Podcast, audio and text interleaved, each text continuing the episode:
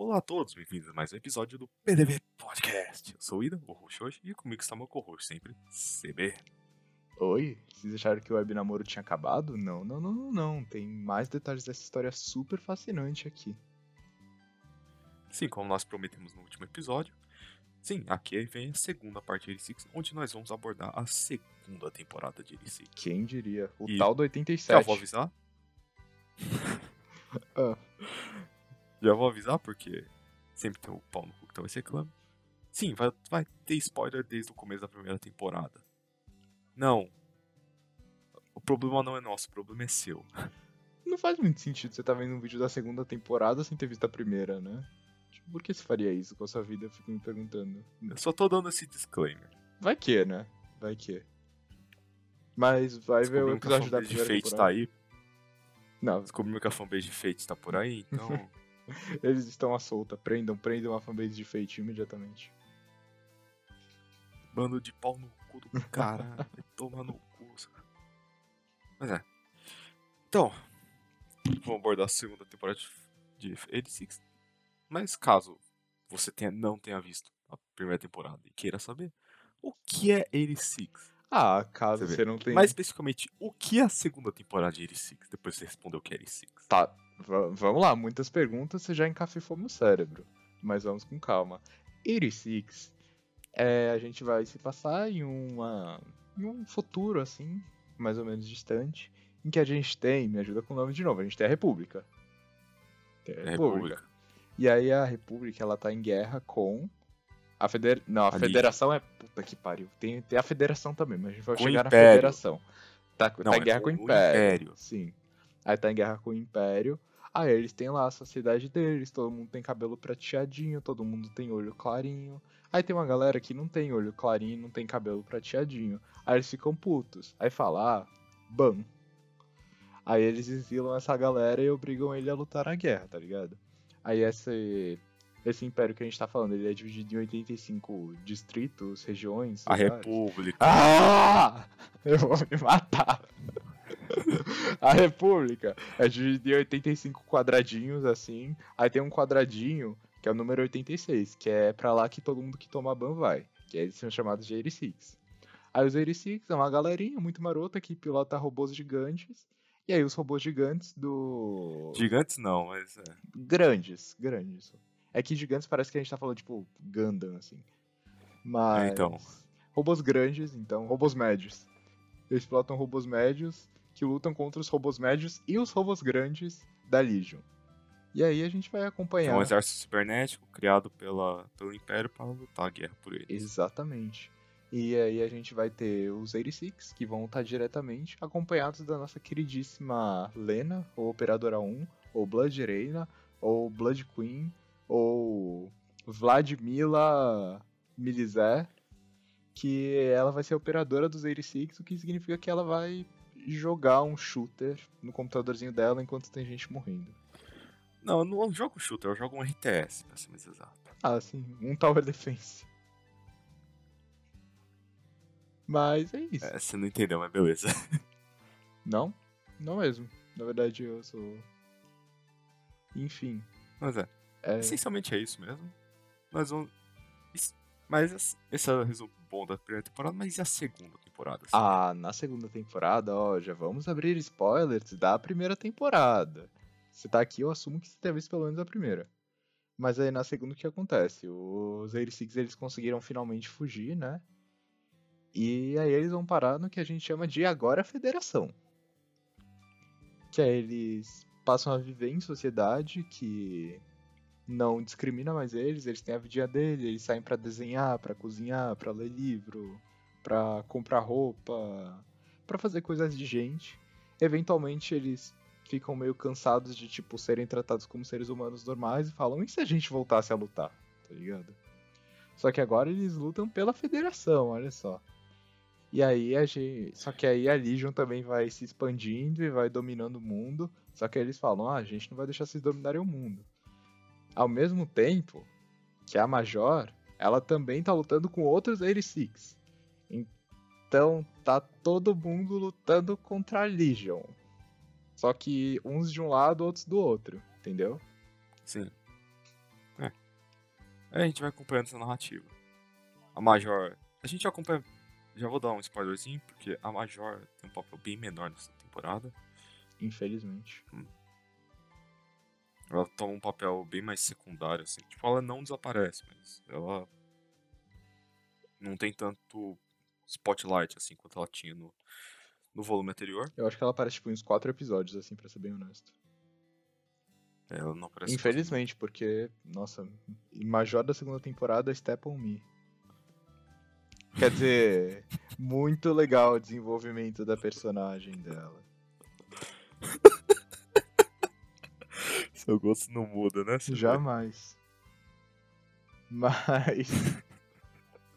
Uma pena ela não ter aparecido mais. Acho que Presidente de Kakeguroi, né? Você vê.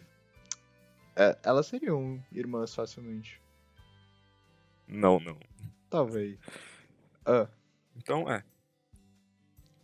Vou começar com. Depois dessa zonazinha. Vamos começar com análise técnica, né? bora, bora. Pra- Que honestamente não mudou muito na primeira temporada porque o estúdio manteve, né? Deixa eu só conferir aqui. Manteve estúdio, manteve acho que É, boa manteve. parte do cast. É né? da A1, os dubladores provavelmente são o mesmo, a staff provavelmente é a mesma. É aquele esquema, né? Time que tá ganhando não se mexe. Fora que acho que foi bem. bem perto uma temporada da outra, então. Foi, né? 86 é tipo. É de 2021. E a parte 2 é de 2021 também? Ou. Não, março Talvez. desse ano. Março de 2022. Dois... Não, desse ano não, já tô doido. Ano passado. Mas sim, saiu bem pertinho um do outro. Acho que eles, tipo, já estavam contando Assim- que ia fazer sucesso, né? Sim, acho que a Light Nova tinha vendido bem, se não tô enganado. É, muito provavelmente a Light Novel deve ter vendido bem. Eles só, tipo, ah, já vamos produzir a segunda. Tá num esquema meio Avatar, assim. Tá lançando um enquanto faz o dois e planejando o três. Cara, ainda bem que deu certo pro James Cameron, senão ele ia tomar um prejuízo. Ainda bem. Tá. Federal. Mas não deu certo, mas podia ter dado mais certo, assim. Tipo, nas primeiras semanas não vendeu tanto, não. Mano, deu certo naquelas, né? Porque, porra, quebrou recorde de bilheteria, mas também quebrou recorde de gastos em um filme sim, só, né? sim. Foi, tipo, acho Eu que vou dar 2 lu- bilhões pra esse novo. Ou eu tô Um doido? pouco menos. Acho que foi. Porque eu acho que lucrou até agora 1,7 bilhão. Então. Cara, esse que é um dos problemas. Mas eu acho que ele pagou 2 bilhões. Eu acho que não recuperou ainda. Porque eles gastaram pra é caralho. E é uma das maiores bilheterias da história. Sim, sim. E o pior. Não, pior que. Pelo, Ah. que pelo, pelo que me falaram, eu vou deixar o CB falar depois, porque o CB que realmente viu o filme. É só, uma, só um filme pipoca mesmo, porque, tipo, narrativa falam que é bem merda. Ah, sim, tipo, o, filme, visualmente falando, é espetacular. Tipo, você vê que ele não foi Não, visualmente ele é. não foi lavagem de dinheiro. Tipo, construção de mundo do filme, o que eles investem, tipo, natureza, bicho, cenário, caracterização, maquiagem dos personagens, é, tipo, absurdo, absurdo, absurdo. Tipo, o próximo nível completamente. A história é, tipo, é ok, tá ligado? Não dá pra dizer que é ruim. Mas não é nada revolucionário. É, tipo, é uma vibe Makoto Shinkai, assim, na verdade. Querendo ou não. Eu ainda prefiro os filmes do Makoto Shinkai. Tipo, é lindo visualmente. A história é legal. Te entretém por três horas. É um negócio você vai. É, o visual carrega, né? É, você- O que não é o caso em 86. devamos O que não é o adicionar caso de Eri Six. O Porque, pelo menos dos personagens, é bem genérico o visual de Eri Six. De mundo, não tanto. Mas. É, de mundo. É que os personagens não são nada espetacular, assim. Uhum. A maioria dos personagens você já viu em outro lugar, mas, tipo, o roteiro carrega Eri Six melhor do que a. Sim, sim. História de Eri Six muito boa. Eu, honestamente, achei que não ia caminhar tanto da segunda temporada, porque. Não, não sei, tipo, pra mim parecia que a história ia ser só. Foda-se, eles vão lutar com a Legion e é isso. Mas teve desenvolvimento, teve um roteiro bem legal, reviravoltas, cenas muito emocionantes. Então, acho que já. Animação, né? Mesma coisa de sempre. Uma coisa. Foi boa, mas. Pô, assim, muitas das coisas que a gente vai falar são praticamente as mesmas, assim. aham. Porque, né, pelos motivos que a gente já explicou. Então É- Parece que É que parte técnica é relativamente igual à primeira temporada. o que é bom. O que é bom, é um elogio isso. Não é One Punch Man. Não, One Punch, One Punch trocou de estúdio, né? Ou se- Trocou. Ah, tá. Porque se eles tivessem feito a- essa cagada absurda no mesmo estúdio, ia ser deplorável. Mas. Não, e- Obrigado, One Punch, infelizmente, trocou de estúdio. Tadinho, mas eu acho que. Eu não sei se eu tinha visto isso em algum lugar, pra... não sei se foi fake news ou não. Mas eu acho que a terceira temporada vai mudar de estúdio de novo, mas vai ser da mapa. Ah, o estúdio mapa é um estúdio bom, Sim, sim. geralmente. O, o problema da mapa é que eles estão animando tudo. Né? É isso É, sim, vai, vai É. ser pra mapa. Mas, cara, é que a mapa tá pegando tudo pra anunciar. Pra anunciar não, pra animar. E aí eu tô um pouco preocupado com o estúdio mapa, mas eles não parecem estar preocupados no mesmo nível que eu tô, então deixa eles. Vamos ver, né? Vamos ver. Tipo, eu boto fé, porque o mapa é um estúdio que tem uma fama boa, mas Aham. vamos ver. Veremos, Mas veremos. é, animação. Então, retomando pra L6. Animação boa, né? Tem muito, não tenho muito o que comentar. Uhum. Ah, que mais? dublagem. Aí, mesma dublagem. Coisa, provavelmente. É uma história, tipo, boa, É. bem boa. Não tem mais o elemento que a gente falou da primeira temporada que, tipo, capricharam na dublagem da Major porque muitas vezes só aparece a voz dela. Mas nessa temporada não teve tanta importância assim no, no comunicador. Nem na Major, pra falar a verdade. Mas, bom. É, deu só. Só nos negócios da Major que deu pra perceber que ela mudou um pouco a voz, do jeito que ela fala. aham. Mas vai com o personagem também, ela virou bem mais fria calculista É. também. É, depois a gente fala, quando a gente for falar de personagem na parte mais de spoiler. Sim, sim. Não sei porque a gente faz isso, mas a gente faz. Fazer o quê? Péssimo hábito. Mas aí. É, de modo geral, nada demais. Os novos personagens que aparecem. Tipo, a voz, nada demais Sim, também. Eu gosto bastante da voz da. Da menininha que eu esqueci o nome agora. Ah, da Frederica eu gosto da Eu voz. gosto da voz da Frederica. Mas acho que ela é a personagem nova que mais aparece, assim. Uhum. Tem nada muito. A mascote. A mascote, sim. E. Acho que é isso. Tem, sei lá, o presidente lá, mas ele também não fala muito. Acho que é isso, acho que é isso. Hum, hum, Dublagem. É, trilha sonora também continua boa, né? Continua boa. Pra variar. É, é, Só vale a pena mencionar a música do último episódio, que sincroniza com o que tá acontecendo em tela, que eu Uhum. vou comentar depois. Sim, sim, isso foi bem legal. Mas acho que é isso. Não, não lembro de mais. É, tipo, de modo bem geral, a gente tá, a gente tá ignorando algumas coisas, mas não mudou muito. assim. Ah, Tipo, é tudo muito parecido. A construção de mundo, achei que ficou legal. Que eles mudaram várias sim, coisinhas. sim, eles tiveram que construir alguns lugares novos, principalmente a Federação, assim, pra diferenciar da República. Os Uhum. campos de batalha, eles invadem o território da Legion uma hora, então foi, foi legal, foi legal. É, mostra bem também como são países diferentes, mas. ah, sei lá, eles acharam um jeito de lutar contra a Legion também. Uhum. Por exemplo, é mais construção de mundo. Você vê os tanques da Federação, que são mais. São mais modelo tradicional de tanque, enfatizando um pouco mais de proteção, um armamento um pouco mais pesado, mas sacrificando um pouco de mobilidade. São os Juggernauts, que era um poder de fogo menor, zero proteção praticamente, E muita mobilidade. nem pra ter pressão positiva na cabine, se bem que isso não é tão comum, mas eles tinham. Não era nem vedada, era uma bosta o Juggernaut. Mas Mas- agora eles finalmente tiveram juggernauts bons, pelo menos. É que tem algum sistema, deve ter um sistema de controle de tiro melhor, tem. É alguma coisa lutável agora. Uhum. assim. Eles não parecem que Antes- mais morrem instantaneamente se eles errarem um micromovimento. Então, melhorou um pouco. Uhum. É só isso. Tem condições agora, pelo menos. Tiveram, É. deram orçamento pros meninos. Mas também vê finalmente o pessoal lutando, como soldado, infantaria luta. Aham. Que é curioso, porque no, man, no Light Novel é descrito de outra forma. Não é tipo uma arma- armadura do jeito que tá no anime. Eles usam uma armadura é, energizada. Não sei como traduz em português. Como assim? É tipo um mini exoesqueleto, tá ligado? Ah, tá. Mas eles usam, tipo, Power as pessoas mesmo? Sim, os soldados, tipo, de infantaria. tá? Caralho. E ao invés de usar esses rifles anti-tanque, eles usam, eles carregam umas metralhadoras .50. Que é melhor ou pior? Dispara praticamente a mu- a mesma munição, só que infinitamente mais rápido. Entendi, entendi. Porque, por exemplo, se bem que acho que eles estão usando um. Parece ser mais um cifre de 20mm, não sei. Mas era. Acho que eles devem ter feito isso por facilidade de animação, não sei. Uhum. Até porque eu acho que os momentos que, que eles apareciam armados, assim, não dentro de tanque, provavelmente não, não eram tão importantes, porque era praticamente uma sentença de morte, assim. Não, é o pessoal nas trincheiras, por exemplo. Ah, tá, tá.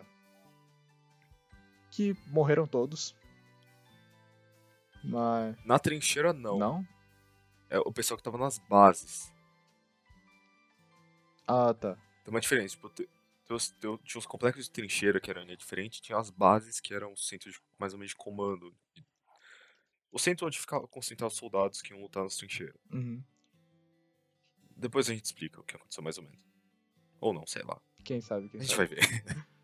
Ah, mas de técnico tem mais alguma coisa? Construção de mundo é muito o que a gente falou. É. Visual, acho que nenhuma grande diferença. Ah, é. A mudança visual da Major. Ah, sim, eu ia comentar outra coisa também, mas pode falar primeiro, depois eu falo. Não, fala primeiro. Acho que o que eu vou falar é um pouco mais abrangente, então vai demorar um pouquinho pra explicar. Cara, eu só toquei disso agora, eu não sei se é proposital ou não. Mas, tipo, eles começaram a lutar pela federação agora, os 86, e eles obviamente estão usando o uniforme da federação. E uma coisa muito legal é que eles comentam no primeiro episódio, se eu não me engano, quando mostra que a, que a Major mudou o visual dela, pintou uma mecha de vermelho. E eles comentam que o único. que ela é a única que ainda usa uniforme preto. E aí o, os 86 também usam uniforme preto quando eles estão na, na federação. Achei isso bem legal. Não sei se é proposital ou não, provavelmente é. Mas achei um toquezinho bem foda. É que o principal coisa do. Como é que fala? Do uniforme preto, pelo que eu vi, era meio tipo um sinal de luto, tá ligado? Ah, tá. E nossa, também pra diferenciar ela dos outros, dos outros álbuns. Uhum. Esses foram os motivos porque, além do. Ela pintou a mecha de cabelo dela. Porque além de simbolizar o sangue dos 86, também é uma forma de. De falar, tipo, eu não sou vocês, apesar de eu ser, mas não tanto. Eu sou diferente dos Eu outros sou garotos. diferente das outras garotas. É, é isso. Querendo ou não, é isso. Mas de fato ela era. Ela era. É. Ela queria mostrar que ela era free calculista, ela mostrou, pô. Mas aí, com, com tudo isso aí, acho. Deixa eu só ver. Uma coisa. O quê? Que eu tenho quase certeza que eu vi comentário isso, acho que é verdade. Sobre a Major ainda?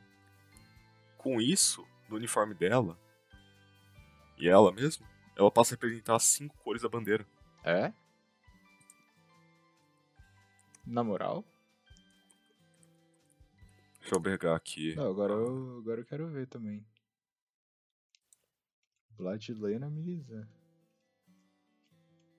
Porque se você olhar as cores da bandeira, azul.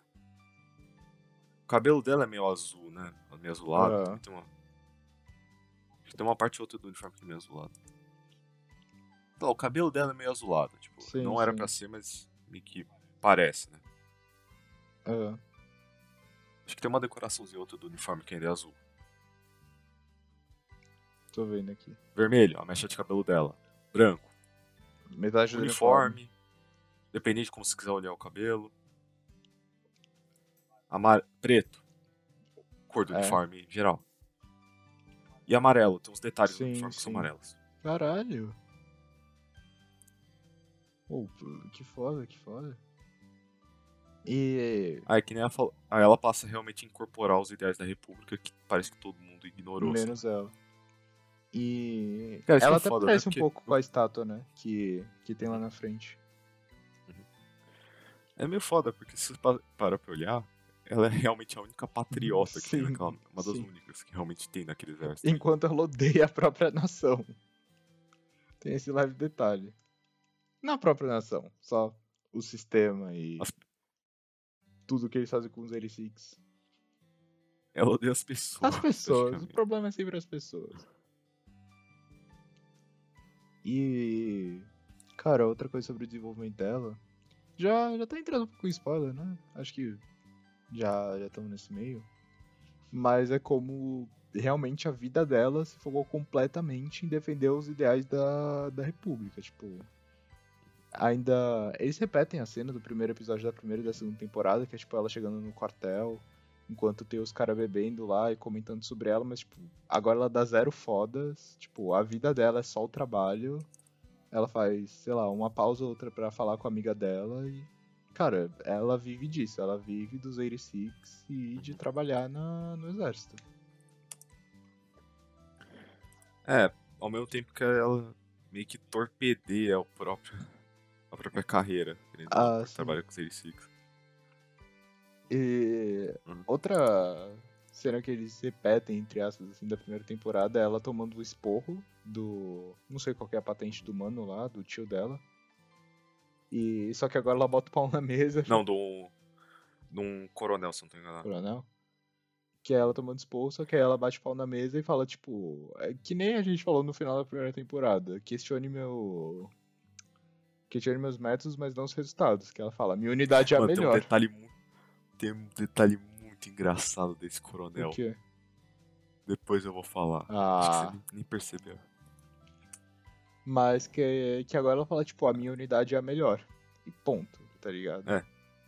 Não, porque aqui nem eu falei antes. A Lena, ela, as unidades dela, especialmente aqui depois dos 86 que ela comanda do Esquadrão Spearhead, são as unidades que tinham as menores taxas de baixa e a maior taxa de sucesso Uhum. em missão. Sim, sim. Tipo, disparado. E aí entra o que a gente falou no outro episódio. Por, será por nepotismo, por competência dela ou por incompetência geral? Eu acho que a esse ponto. Acho que a única coisa que manteve ela no exército foi nepotismo. Uhum, Mas os resultados de batalha dela são, acho que, mérito dela, de fato. sim, sim. E da incompetência geral também, eu diria. Que, cara, o anime tem o prazer de mostrar que não existe nenhuma outra pessoa competente naquele exército. Exceto o tio dela. Exceto o tio dela e a amiga dela, que não trabalha É. diretamente no exército. Só hackeia uns morteiros de vez tá em no- quando. É, não, ela tá no setor de pesquisa. Uhum. Pesquisa e desenvolvimento do exército. Mas. Aliás, Ah. uma curiosidade de. É uma, mais uma das referências que ele Six faz. Não é nem spoiler. Não é mais, pelo menos. Se eu não tô enganado. Deixa eu só ver aqui. Do que?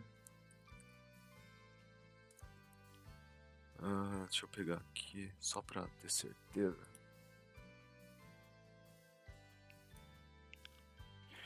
Porque, sabe, tem uma ordem. Tem um, tem um nome da ordem que. Que fez o.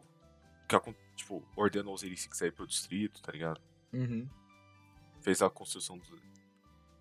Sim, sim. E, e a ordem presidencial é o ato de preservação especial de tempo de guerra, preservação de paz, especial de tempo de guerra. É a ordem presidencial número 6609. Isso significa alguma coisa? No mundo real, sim. Se você inverter, vira 9066. Certo. Essa foi a ordem presidencial dos Estados Unidos que, mano, que, como é que fala? Só pegar só pra não falar merda. Eu tô dando uma pesquisadinha, ver se eu acho aqui. Ah, ah, é. Que levou a realocação pra campos de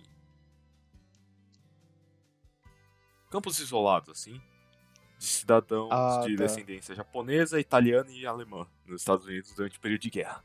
Ai, ai, esses Estados Unidos eram brincalhões, hein? No Brasil também teve isso. É. Foi menor É. escala, não foi?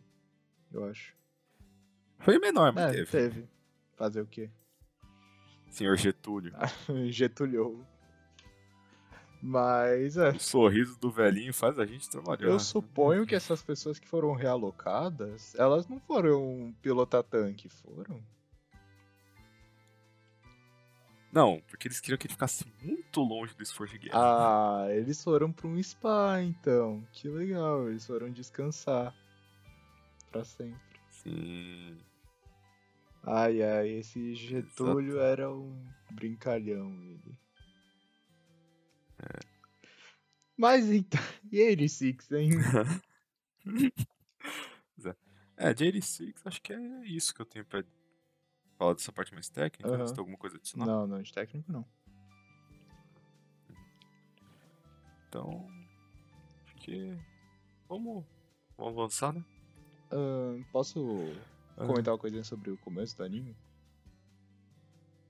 Que. Ah, já abrindo a zona de. Só Ah, é. falando? Abrindo a zona de spoiler. Tralá. Vai ter spoiler. Você tá avisado. Tá avisado, tá avisado. Cara, eu gosto como eles começam a primeira. A primeira. Como eles começam a segunda temporada do mesmo jeito que eles foram acabando. A primeira, que é tipo, nesse clima paz e amor, assim, agora eles estão livres da guerra, eles estão livres de fato, eles podem ir pra onde eles quiserem. Quer dizer, no final da temporada dá a entender que eles vão morrer, né? Então, Talvez. é. Mas aí eles estão vivos, eles estão em uma cidade nova, eles têm direitos, eles são tratados que nem seres humanos. E eu tinha comentado isso na primeira também, porque tem uma parte que é assim. Mas é divertido você ver os personagens que só sabem lutar, tipo, vivendo em uma sociedade comum. E o anime, pelo menos por um episódio, virando só um grande slice of life, que você vê eles, tipo, cozinhando, indo no shopping, indo na biblioteca, conhecendo gente nova, fazendo amigos, vivendo em paz por um breve momento. E eles falando, ah, não, isso não. Chegaremos lá. Mas, cara, é. Chega no final do segundo episódio do nosso grande Slice of Life. Que eles só queriam ter paz, eles chegam. Não é pra mim.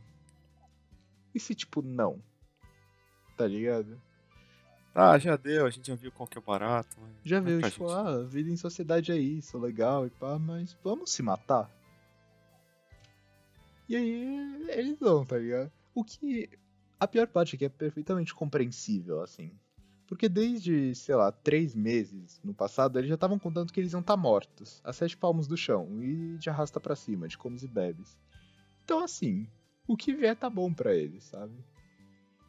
E eles já fizeram tudo que eles tinham que fazer, agora é lutar, tá ligado? E aí eles voltam pro campo de batalha. Cara, isso, pior que ele Six ele aborda uns temas, especialmente segunda temporada, que é mais ou menos. Não são tipo, ah, não é a melhor ficção, mas diz como é a vida pra soldados, especialmente que viu o combate, volta pra vida civil depois. Eles têm Uhum. uma dificuldade grande de se readaptar. tá Sim, ligado? sim. Imagino. Eu já vi mais de um relato, tipo, de. Especialmente soldado americano, né? Que foi uma das nacionalidades que mais entrou em combate recentemente. Uhum. Combate regular, né? Não, sei lá. O que acon- tá acontecendo na Somália, por exemplo, sei lá. No, não tem uma história de daquele soldado japonês que ficou, tipo, cinco anos depois que a Segunda Guerra acabou, ele ainda ficou na floresta. Cinco? Foi, 50? foi 50? Sim, a guerra tinha acabado faz muito tempo. Tiveram que caçar quem que era o coronel que comandava ele. Namorar. Que... Caçado, tipo, correr atrás. Tipo, quem que era o comandante desse cara? Nossa, achei que era 5. Não? Caralho. Tá, 50. E, e aí, tipo, depois que finalmente acharam ele, toda a unidade dele já tinha morrido, ele voltou pra vida da sociedade, ele viu, tipo, sei lá, um celular, aí ele falou, tipo, que porra é essa? Eu não quero mais isso, eu quero voltar pra floresta, vai se fuder. Morra, reject modernity, go back to monkey. Não, não é, é. é um pouco isso, mas tipo, não é tanto isso. É mais um. É que sei lá, tem um.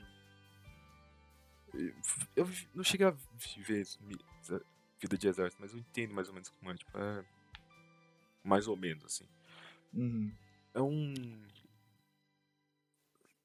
É como é que fala? É um. É um modelo diferente de vida, tá ligado? Sim. Você opera com outros parâmetros, você faz outras coisas, tá ligado? E muita gente sente muita falta disso. Principalmente eles que, tipo, nasceram lá.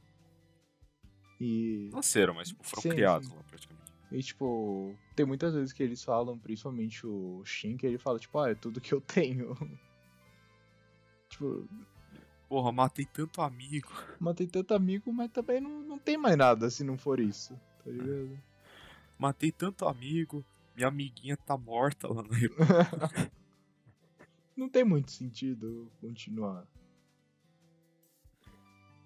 E aí é isso. Então, eles continuam, eles voltam pro campo de batalha. Também, isso, especialmente o Shin aborda bastante isso, que é culpa de sobrevivente. Que ele fica no tipo, porra, por que eu só, Sim, que só eu sobrevivo? o mais culpado de todos. Até o Raiden fala, mano, sai dessa. Sai dessa, tipo, cala a boca, você é lindo, sabe? Para de ficar em depressão, rabudinho. Eu ia falar isso. Mas é. É. Não, é. Pera que eu perdi a linha, assim, mas é, tipo, é razoavelmente comum isso. Uhum. Entre soldados, assim, é, é meio triste, mas é o que acontece. Cara, rapidão, no, no primeiro episódio que aparece o presidente lá da, da federação, e aí dá a entender que, tipo, ah, ele quer dar uma vida digna pros 86, mas eles sabem que eles são fortes pra caralho. E aí, na minha linha de raciocínio, eles iam querer finalmente viver em paz, e aí ele ia ficar, tipo, meio dividido, porque o país dele tá sofrendo. E ele fica, tipo, ah, e se vocês voltassem pro exército, sei lá, hein, usassem sua força. E aí é muito legal ver que, tipo, no final ele realmente só queria proteger os 86 e falar, vive uma vida em paz, pelo amor de Deus. E os 86 chegou e falou, não. Eu achei que ele ia ser um puta vilão e pá, mas não, ele só queria ser pai deles. Tiozão do caralho. Muito tio, mas eu adoro ele. Um fofo. Senhor Ernest. Ernst, é. Esse aí mesmo. É. Simpático. Simpático, simpático. Meio idealista até demais, né? Mas- Ele fazia o possível. Mas. É. Ah. E aí tem, tem a nossa mascote também, né? Frederica, a última imperatriz. Do Império. Esqueci o nome do Império. Império de Guiari. Esse mesmo. Que é interessante que o Império ele perdeu no fronte doméstico a guerra, mas daria pra dizer. Porque assim, a maioria dos países em conflito tem pelo menos tem, o, tem a linha de frente, né, que eles falam, mas também tem, o, tem a coisa que eles chamam do fronte doméstico, que é mais ou menos a vontade da população. Ah, Por exemplo, dá pro exército vir, tá vencer, tá, no, tá aguentando o campo de batalha, mas perder no, no, no fronte doméstico e ter que se forçar a sair da guerra. Por exemplo, Estados Unidos e Vietnã. Se você contar militarmente, os Estados Unidos estavam ganhando. uhum. Só que a vontade do público geral não estava a favor da manutenção da guerra. Então os Estados Unidos teve que sair da guerra. Ele perdeu no fronte doméstico. Ah, Rússia, entendi. 1917. Passou por um problema. Tava, tava uma merda no campo de batalha, tava. Mas eles cederam pra revolução. Uhum. Ele perdeu no fronte doméstico. Foi o que aconteceu no Império de Guiade. Eles perderam no fronte doméstico, caiu o Império, subiu a Federação. Só que aí eles perderam tudo mesmo, né? Porque a merda já tava feita na guerra. E nem a guerra eles conseguiram continuar porque a população derrubou quem governava. Então eles só se fuderam, o Império de Kiad, Não, é, basicamente. que, é, que uma, é que uma queda no front muitas vezes não quer dizer uma, uma queda no, contra o inimigo, não quer dizer uma queda do- da vontade da população. Exemplo, a França não colaboracionista. Se bem Entendi. que ah, os partisanos têm muita nuance com eles, porque eles fizeram muita merda. Mas isso é papo outra hora. Mas o, o povo de Gilead foi exterminado, não foi?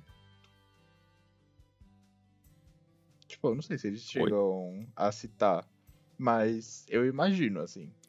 O, a população derrubou os caras que mandava lá, mas a merda já tava feita e eles já tinham começado a guerra.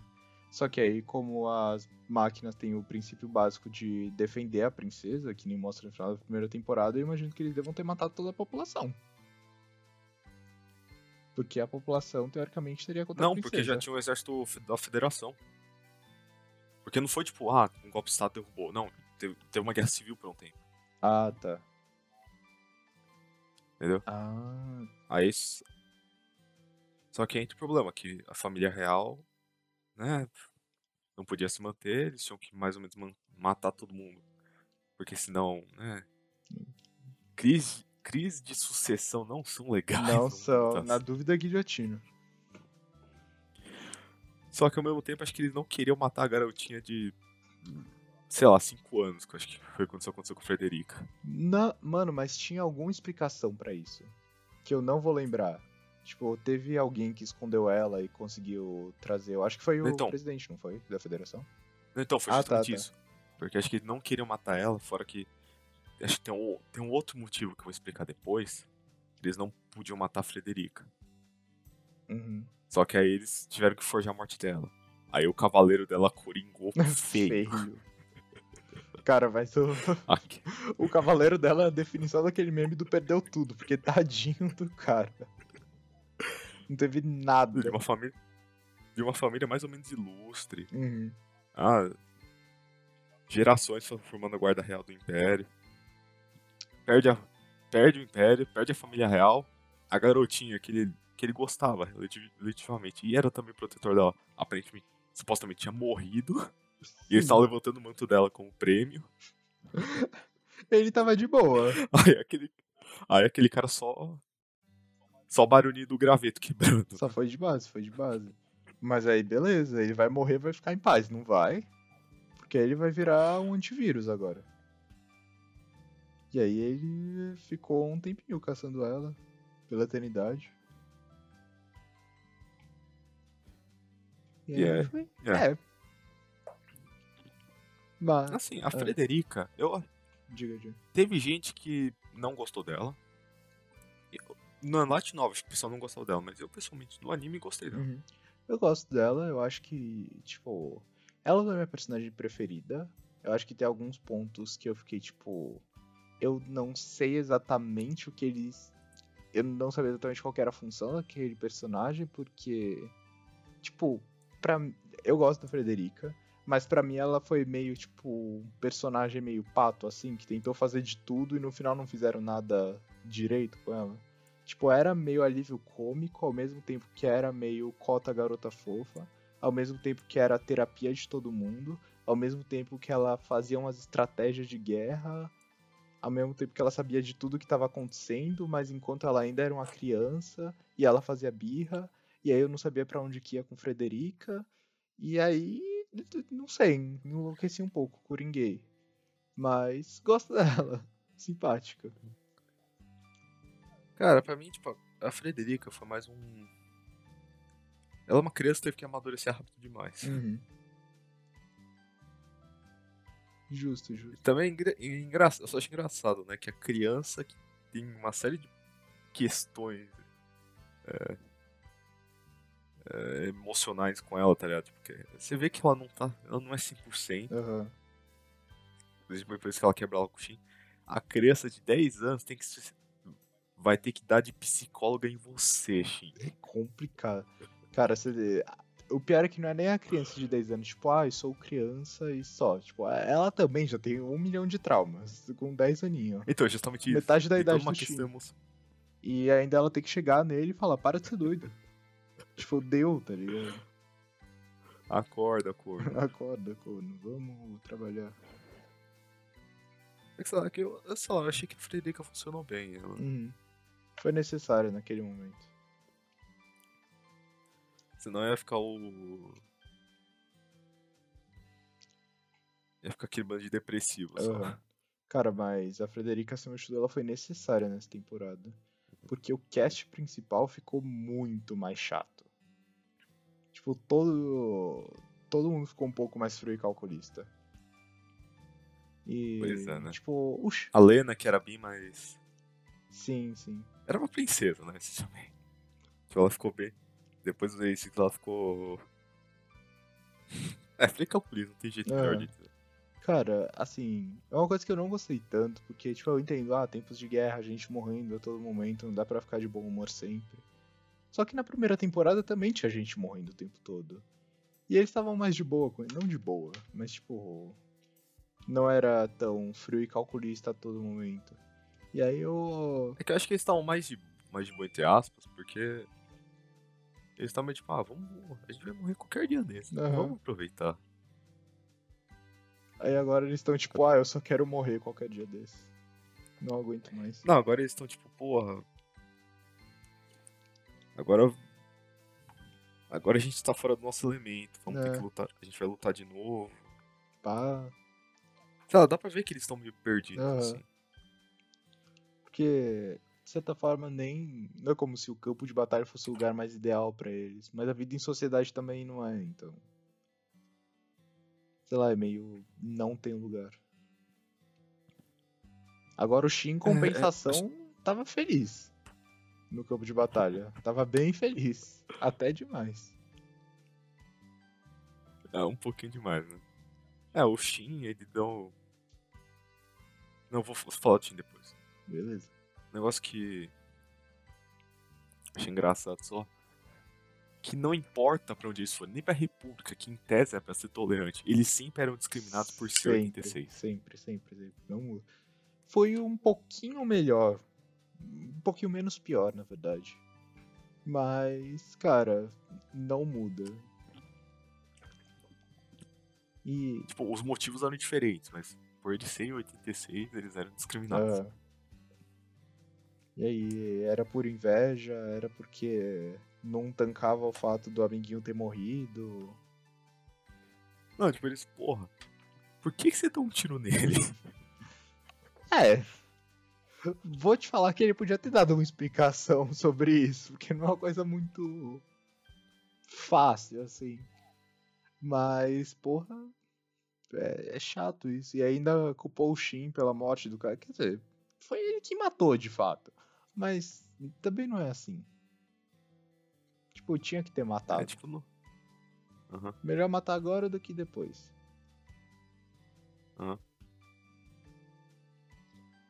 É, Mas é isso. cara, Tá esqueci de bem. falar daquela teoria, eu vou falar Que hoje. teoria? Falar hoje. É uma teoria bem interessante sobre um possível inimigo do futuro de 86. Eita. Que tem evidências que indicam que, que o jogo tá caminhando pra isso, sabe? Rapaz, vem aí então. Mas depois eu vou falar. Ok, ok. Deixa eu, vou até anotar aqui. Mas, voltando rapidão, cara, foi não é necessariamente ruim, mas foi necessário, assim, todo mundo ficar mais frio nessa temporada. Foi bem mais sério o sentido que a primeira. É, foi bem mais sério. Uhum. E Não dá. teve até uma trama bem mais política nessa temporada, né? Tipo, antes Sim. o problema era todo dentro do campo dos 86 e no máximo com a República, e agora tem República, Confederação, entre outros impérios, até expande e conta realmente a história de da própria Legion, como, como a guerra surgiu, por que, que eles estão lutando, por que, que não Uhum. para de surgir robô do nada.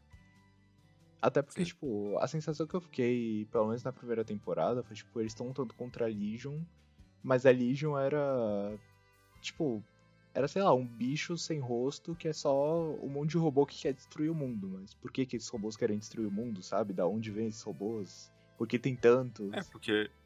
É que eles estão seguindo a última diretiva do Império, que era lutar contra todos os inimigos do Império. Sim, sim. Que no caso era Já todo mundo. Porque o Império caiu, então não tem ninguém pra contramandar. E a Federação, que é o. Em tese era pra ser o estado sucessor do Império, né? Uhum. Derrubou o Império pra se formar. Então. É. Cara, mas muito provavelmente existe teoria sobre isso. Mas não teria como a Frederica parar tudo isso? Sendo que ela é a princesa? Bingo! Eita. Ela vai continuar se. Ela vai continuar operando junto com os Erisics por causa disso. Hum, A gente vai ter alguma operação mais pra frente, ou já teve, em que vão tentar infiltrar as linhas de trás da Legion pra tentar desativar a fábrica, olha. Tipo, de robô. desativar a linha. É desativar a Legion. Aham. Cara, E a Frederica é a chave para isso. faz todo sentido. Porque, tipo, eu até cheguei a pensar, ah, a princesa morreu e esse comando de algum jeito chegou no, na Legion. Só que quando mostra lá o robô no final da primeira temporada, ele tava procurando pela princesa. Então eles sabem que ela tá viva. Não, Não? é que, é que o cavaleiro dela tá meio biluteteia, se você não percebeu. Não, com, com certeza tá. Mas. Não é que ele tá procurando, é que ele tá lembrando constantemente dela. Ah, tá. Tipo, tá, tá constantemente passando a cabeça. Os filhos da puta mataram a Frederica, os filhos da puta mataram a Ah, Frederica. tá, os filhos da então é- a. Então é um rolê meio eu quero a princesa, nem que seja ela inteira, cortada. Sei lá, só a consciência dela. Ou. Tiraram ela de mim, agora eu vou tirar tudo deles. É, por que não, né? Mas. Agora eles sabem que ela tá viva. Depois da luta do cavaleiro. Cavaleiro que ficou. Ficou um pouquinho mais biluteté até recuperar. Aham. Agora tá. tá em paz. Junto com o irmão do Shin. Porque o primo dele matou ele. É, tem isso. Cara, eu gosto muito como o irmão do Shin virou tipo o barqueiro do inferno. Quem morre vai pega carona com ele. Muito foda isso. Vem com a gente. Vem com a gente. Aí o Shin a cada 10 minutos quer ir, o irmão dele fala: Não, agora não. Agora não vai não. Tem, Só elfo tá te esperando, vai lá. Cara, tem, tem uma cena exatamente assim em Naruto. Que. Acho que você não viu Naruto, né? Não. Kakashi morre em Naruto. Não sei se você sabe desse rolê. Sim. E aí. Morre depois desse morre. Depois desmorre, porque tem um jutsu que ressuscita todo mundo, uma porra aquilo.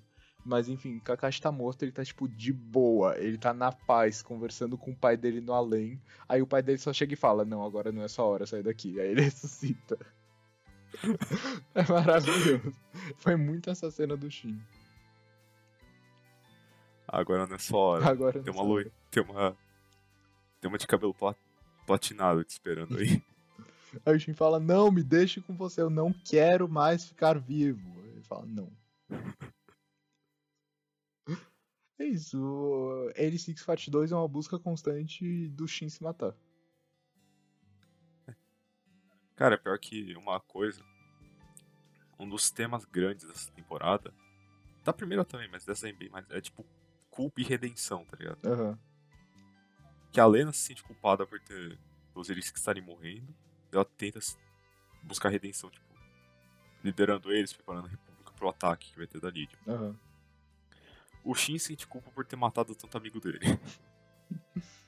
De fato. e por ter sobrevivido no lugar deles. E ele busca redenção morrendo.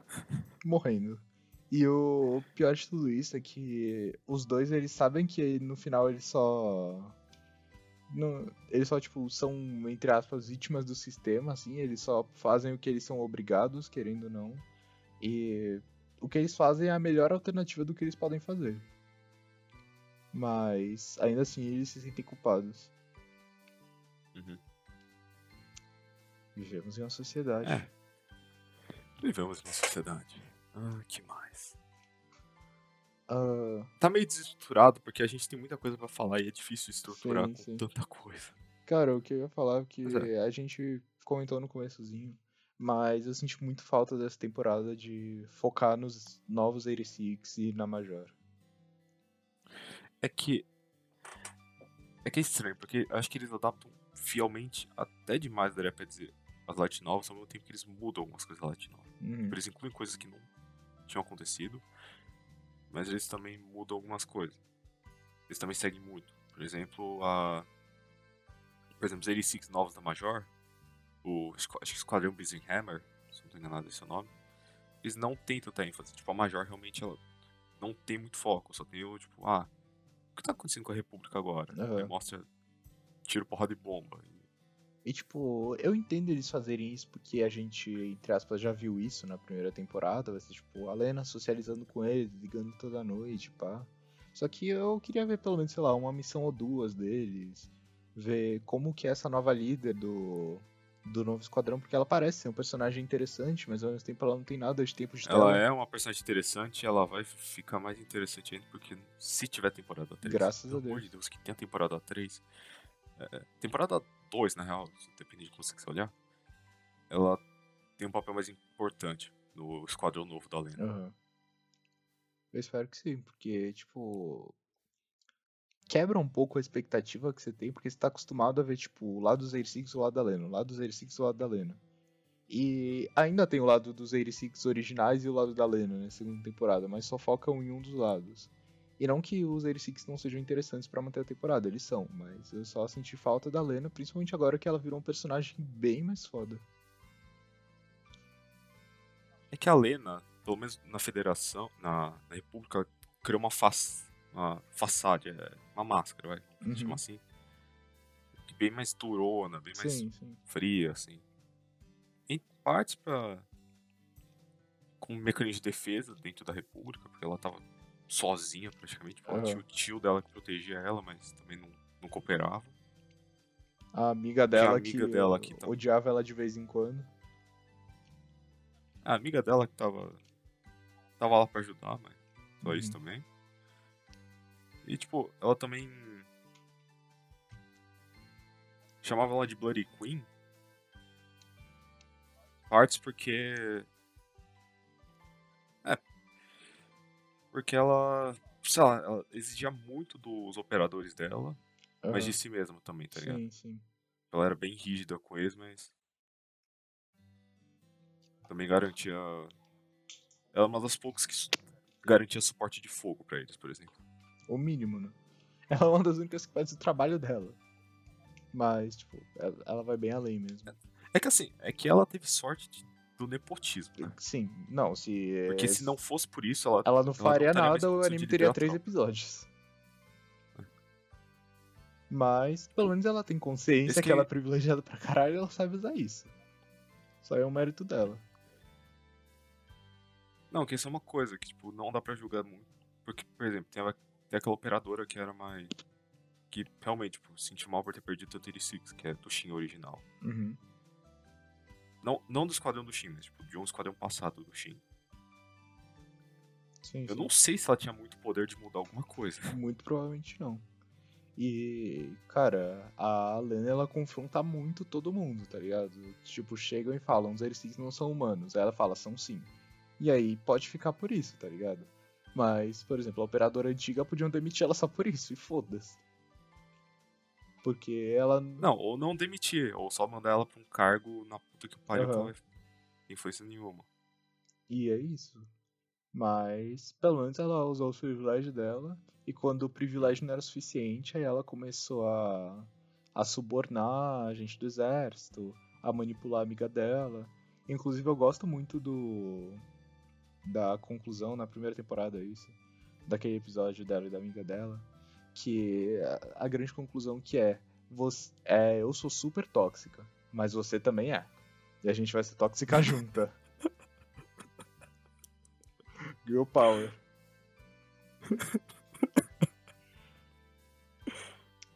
É isso. Adoro ser sua amiga. É.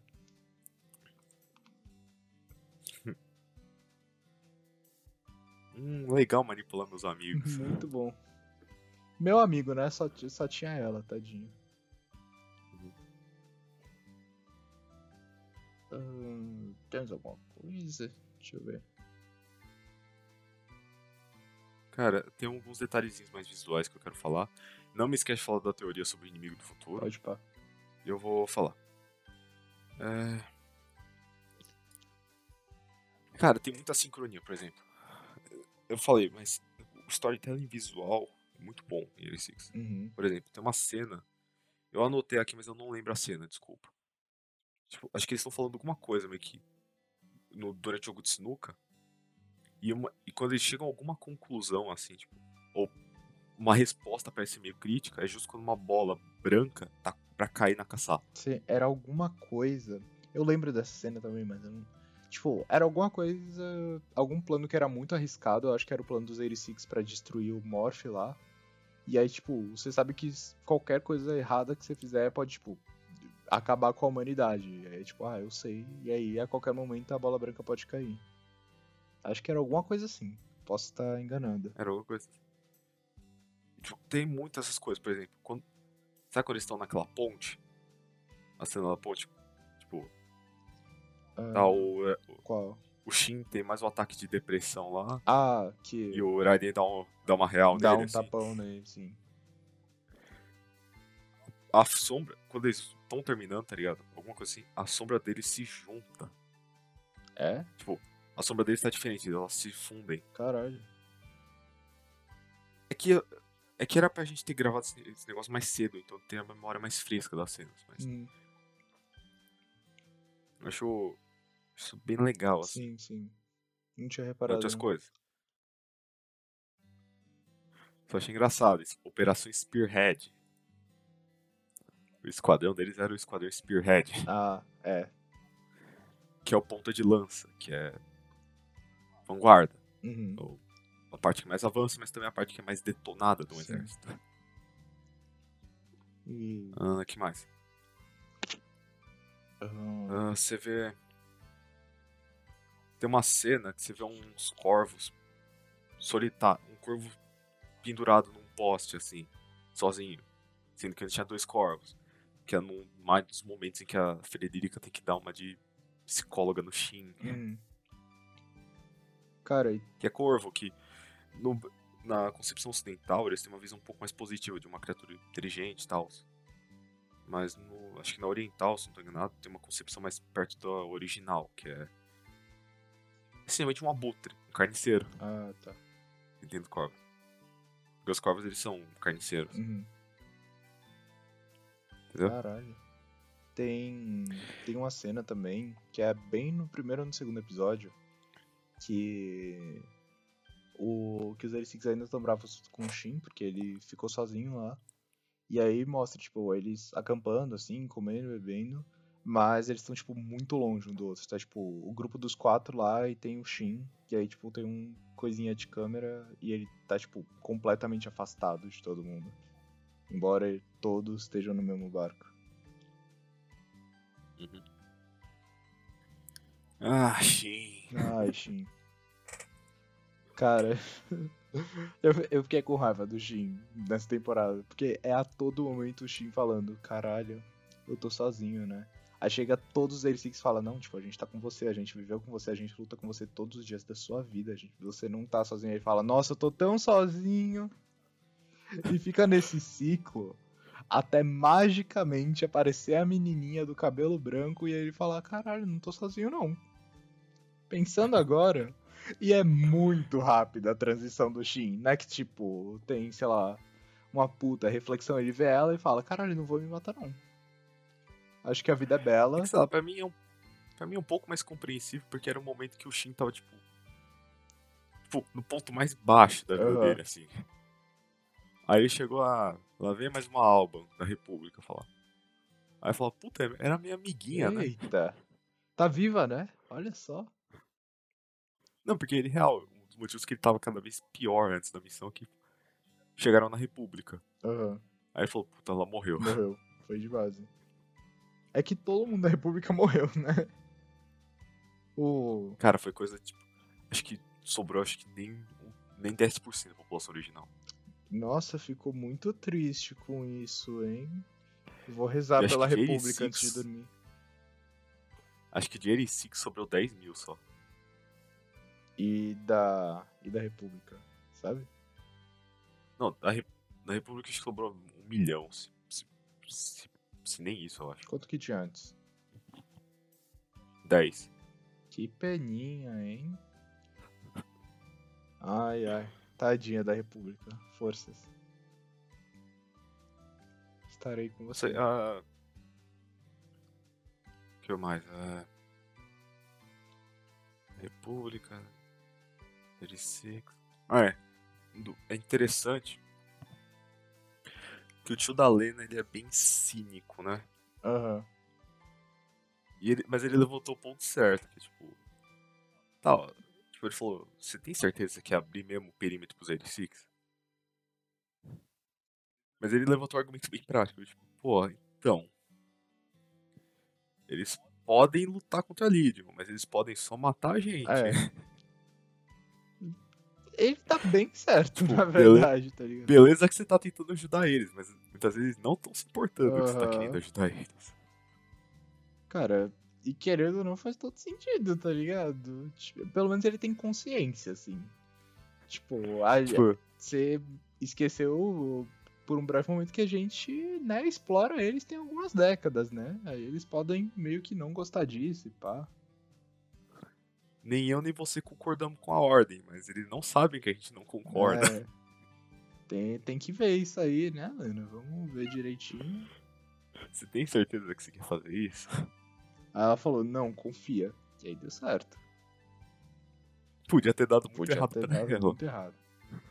Ah, sim, mas convenhamos que se, nos, se os Six não mataram, a Legion matou a República. Então a vingança tá feita. É que a vida da Lena até ela morrer pro pra Legion seria não muito confortável, É, eu acho. não muito. Mas ela fugiu. Mostra como que ela fugiu ou não? Ela não fugiu. Eu acho que, tipo, ou interceptaram a comunicação, ou, tipo, viram que tava chegando. Aí mandaram um esquadrão pra lá. Ah, tá. a Lena tava meio que comandando. Ah, pode pá, pode pá. Eu só lembrava dela, tipo, com- comandando todos os esquadrões.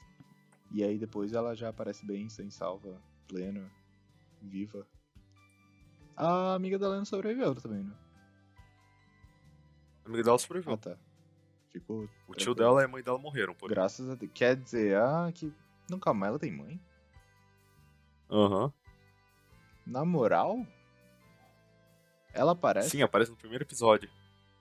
É sério? Nossa, eu juro por Deus que eu nunca vi essa mulher na minha vida. Aparece. Não, calma, deixa eu, deixa eu pesquisar aqui. Eu tô vendo imagem dela no anime. Eu juro por Deus que eu nunca vi essa mulher na minha vida. Tem uma imagem dela no Google. Uma, uma. Uma única imagem. Uhum. Caralho. Cara, mas eu acho isso bem interessante, porque a Lena, ela é, é, tipo, a pessoa que tá tentando salvar o país sozinha. Sim. Sendo que ela era uma capitã. Literalmente só ela.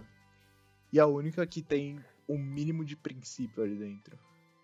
Porque. Não, tem os dois que meio que colaram com ela. Os dois novatos lá. Tem? Ah, é, que é a equipezinha dela, né? Uhum. Cara, mas a. Mas no geral a República vai se dividir entre, tipo, cidadãos comuns que não têm a menor ideia do que tá acontecendo, estão só vivendo a vida deles. E quem sabe o que tá acontecendo e prefere não se importar. E aí tem a Lena. É, tanto é que você vê que no, no episódio final tem uma parte da geração, da população da República em si que tá. Tipo, que tá aceitando, tá ligado? Os 86. Já outra, tem tá. os reaça, né? Deus é aça. Só que aí agora os Ericics têm a opção de simplesmente não alimentar eles. Não, os 86 nunca alimentavam eles. Não, mas Pelo tipo contrário. no. Que tem aquela cena que. Que os albas meio que estão refugiados, assim. Não refugiados, mas tipo, estão passando Ah, necessidade. é- não é 86, é o pessoal da República. É o pessoal. É? É o pessoal da Ah, República. tá. Ah, buguei então. Não, o pessoal do, da Federação, falei errado. Sim, sim. Era o pessoal militar da Federação, aqueles lá. Pode parar então. Só uma curiosidade. Ah. Os três que estavam reclamando na fila eram os três bêbados do É quartel. sério? Aham. Caralho, não tinha reparado. Que Eu foda. também não. Quer dizer, eu esperava que eles tivessem morrido. Mas. Putz. Mano, os covardão lá, você acha que eles iam pra frente? O tio da Lena morreu lutando. Ah, é, né? Tinha um rifle e um sonho. Não foi o bastante. Cara, aqui, o, que eu falei acho que é verdade. O que eu falei. Algumas unidades do exército do, do- da República deviam ter alguma competência ainda. Aham. É só que eles não saíam dos muros. Sim. E no final ninguém saía, era só. Era realmente Fortnite da Lena. E ficava por isso. O problema é que ela, ela teve que arriscar torrar o cérebro pra defender a Aham. República. E ficar cega. Não, cega nem tanto. Seria mais se ela ficasse o uplink óptico. Hum. É mais que ela teve que controlar não só 12, vai. Ela teve que controlar 10 mil quase. Caralho. Não sei se é 10 mil, ela teve que controlar praticamente todos os esquadrões eles Foi bastante. Eu contei ali quando apareceu na tela, dava uns 10 mil, hein? Mas eu achei interessante, porque na, você vê a República sendo invadida e ela, def- e ela na, na linha de defesa. Você vê as mesmas, os mesmos locais do episódio 1 do anime. Tipo, dentro. Os mesmos shots da República. É, caralho. A avenidona, você vê Ah, no mesmo é. ângulo. Só que você vê a sim, diferença. sim. Você vê, a- você vê aquela TV onde mostra o boletim de guerra, Aham. apagada, com fogo ao redor. Caralho. Eles fazem muito essa comparação da primeira com a- a segunda temporada, né? Uhum. Que foda, que É, foda. eles botam. Ele, os Erisics chegam de volta até aquele rio que eu, cha- rio que eu chamei de rubricão. Aham. Aí entra um detalhezinho interessante. A. A Andy sugere que eles vão pro norte ver a geleira, ver essas coisas. Sim. Quem é que trouxe essa ideia? Começa com Da e termina com Ya. Ah, foi ele que falou isso? Aham. Na moral? Nossa, eu não lembrava. Pelo, que- pelo que eu vi, é. Cara, é. Cara, foi, foi o que nem estava falando dos futuros casais de Six que tem na novel. é, Ela vai ficar com ele pra sempre. Talvez virtualmente. Mas. É, é, nasceu pra ser. Uhum. Tadinha. Mas é. é... Que mais, que Ah, mais? quer, Aí outra? Coisa. Esse é. Ou. Não, fala. Vou falar um pouquinho antes do final. Ah. Falar sobre alguns detalhes. Primeiro detalhe, é mais a parte mais técnica, técnica do mundo real, assim.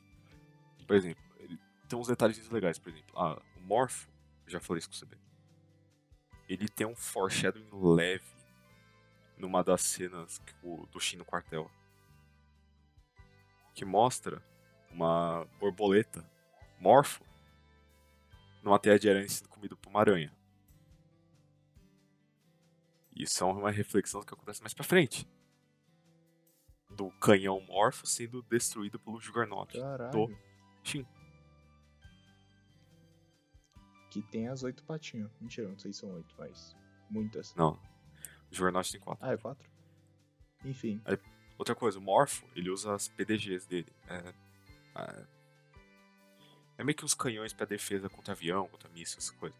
Pra defesa contra a artilharia da Corena. Que é um negócio que não é abordado muito. Hum. Mas é um negócio que, em tese, pode acontecer. Que eu acho isso bem interessante, porque quase nenhum negócio de sci-fi aborda esse tópico. Apesar de ser um negócio que, em tese, poderia acontecer. O que mais?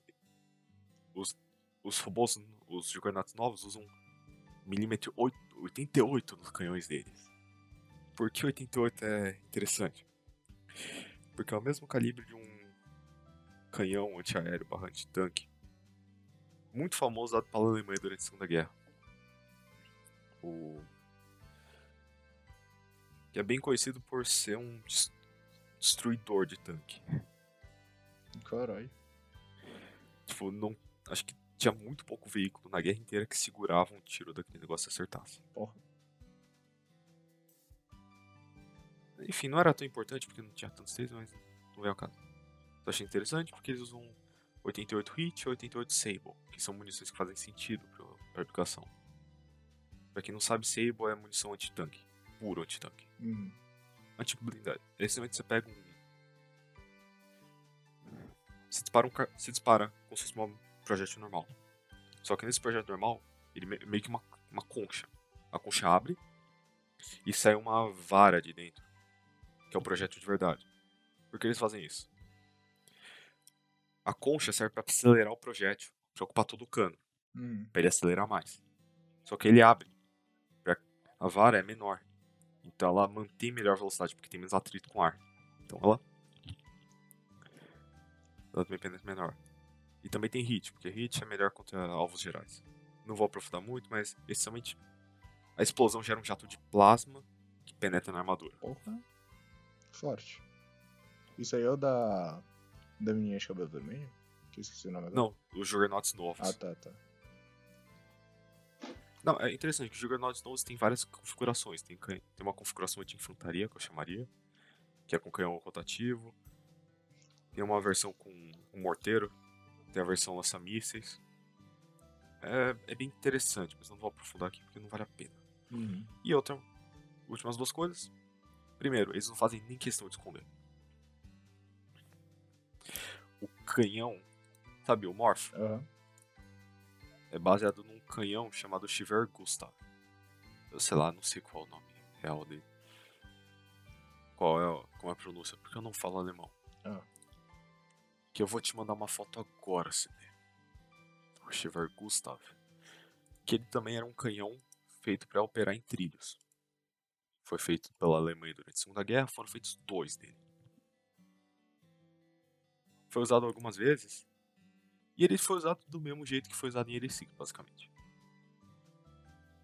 Como uma arma tática. Mandei pra você no privado agora. Eu vi, eu vi. Nossa, grandinho ele, né? Fizeram dois dele. Caralho. Haja ferro. Aliás, um deles ficou na Itália no final da guerra. E o pessoal não gostava muito dele. Desmontaram hoje? Porque era meio difícil saber onde. Hoje tá. não- imagino que não mais, né? Não, não existe mais, eu acho. Porque, digamos que os aliados não conseguiam achar onde ele estava e os projéteis de, 8, de 800 milímetros davam trabalhinho. Como é que eu falo 800 milímetros? É... É grande. Cara, é tipo quase a altura da Frederica, o diâmetro. O diâmetro? Como que você transporta um negócio Tipo- desse? Guindaste. Entendi. Entendi. Deve ser pesadinho. Só um pouco. É assim, é- é- a silhueta de lado é idêntica do Morpho. E também eles também usavam o projeto de 800mm Morpho e desse aí. Só que o Morpho, obviamente, é uma é um canhão eletromagnético. O Chauver Gustav era só um canhão normal. Uhum. A Alemanha tem fama disso. Tinha uma a Primeira Guerra, se não estou enganado. Eles tinham um canhão que conseguia atravessar todo o te... conseguia atravessar o canal da Mancha e acertava a Inglaterra. Caralho. Grandinho isso. Ah. Porra. Parabéns, dona Alemanha. Acho que foi... Não, foi na segunda, foi na segunda. O. Não, o Chever Gustav, que é esse canhão que baseou o Morpho. Ele. Deu uma anedota, tipo, tinha um depósito de munição soviético enterrado, assim. Foi feito pra não ser destruído por artilharia. Aquela desgraça acertou e explodiu o bunker. Porra. munição. Porque acho que não fizeram ele pra defender contra um projeto de acho que penetração de armadura de 800mm parado por um canhão de ferrovia. Eu imagino. Eu imagino. E pra terminar, a autora corre atrás do que é uma porra do ecranoplano. O que que é esse troço aí que você falou? Sabe aquele avião que, o, que a Operação Spearhead usa? Que o que é? Aquele aviãozão lá, que era um protótipo da Federação, que manda da, Império. Ah, aquele que que voa a 5 metros do chão. Então, é um ecranoplano. Sei. Ele usa esse efeito solo, simplesmente pra criar mais levi... pra criar mais sustentação. é, Eu não sei explicar direito. Mas existiram, a União Soviética montou alguns. E funcionava essa porra? pra pilotar em mar. E funcionavam. Eram pra ser um meio que um, um barco. Era pra funcionar como se fosse um barco rápido pra lançar missão nuclear contra os Estados Unidos. Caralho. Nossa, eu achei que era, tipo, puramente ficcional aquilo. Realmente existiu. Não era daquele jeito, era bem diferente. Aham. Se quiser depois eu te mostro. Não, tô vendo aqui. Era grande. Mas eram ecranoplanos, né? Existiram. É que é uma mistura do ecranoplano soviético com o bombardeiro B-2 Spirit. Ou B-21 Raider agora. Caralho. Não sei se você lembra. Lembra do Fate Zero? O Iskandar? Escandar. Calma. Alexandre Magno. Era o da carruagem? Aham. Sei, sei. Tem uma hora que ele comenta que ele queria Ele cria um certo número de bombardeiros lá. Rapidão, é. não pesquise escandar no Google Imagens. Você vai achar coisas. Eu sei o que eu vou achar. Quem é Napoleão? Enfim. É... Depois a gente fala disso. Mas é, aí o. O Escadar queria uns B2 Spirit. Que eram. São os bombardeiros que cada um deles saiu por 2 bilhões de dólares. Hum. Tem vários motivos por trás disso. Só que eu não vou entrar em economia de defesa agora, porque só o Perum consegue fazer isso bem. Eu Mas é, tô mas pesquisando que é quem isso. é Napoleão Essa parte- mas vai falando. Aí vem os detalhezinhos da queda da República, que eu achei interessantes. Lembra aquele coronel lá que tava dando esporro na Lena antes? Ah, sei. Acho que é tenente coronel, coronel não lembro. Cara,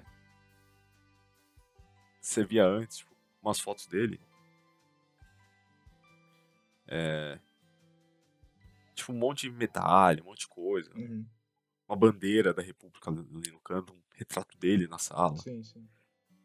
Só que depois que tem a ocupação da República, da, que a Federação ocupa o território da República pra ajudar na, com toda a merda que deu, aquele coronel, o cara que vai dar ordens pra coronel, agora coronel Lena. Eita. E você vê que mudou tudo. Ele tirou todas as decorações da sala. E tem duas fotinhas dele. Uma aí, aquele abraçado com, com um 86 que tá completamente desconfortável com ele. Olha só. E uma outra foto da família dele. Só que a esposa dele, curiosamente, tá com o cabelo vermelho ou rosa, não lembro. Quem E diria? de olho fechado. E o filho dele tá com outra cor de cabelo também. Rapaz. Qual é a curiosidade? A esposa dele tá de olho fechado. Pra não dar bandeja que ela é alba. Causa da cor do olho. Caralho. Olha, Só que o filho dele tá de olho aberto. Então, olha como muda rápido as pessoas, né? Impressionante isso. é. Caramba. Ah, é, esses coronéis são tão serelepes. Aí é curioso, porque a Lena, ela deixou de ser capitã pra virar coronel. Em parte foi por causa da contribuição dela pra defesa da República. Ah, Em parte foi por causa do desse programa de que ela vai ser meio que o liaison da República não, da Federação. Não podiam mandar alguém de patente muito baixa. E capitã pra infantaria o exército, assim, exército exército ramo das forças armadas. Hum. Não é uma patente muito alta. É tipo, uma das uma, é não muito depois de você começar a carreira como oficial comissionado. Então subiram ela de patente. só pra mandar ela. Ela voltou a ser. Subiram ela três patentes. Caralho. entendeu?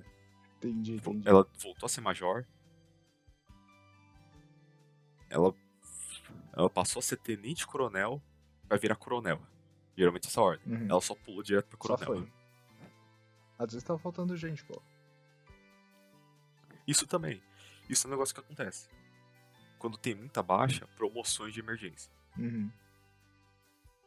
Que é um negócio que a senhora russa está percebendo muito agora. Que é outro ponto que eu vou mencionar daqui a pouquinho. Olha só. Todo mundo sendo E mais promovido.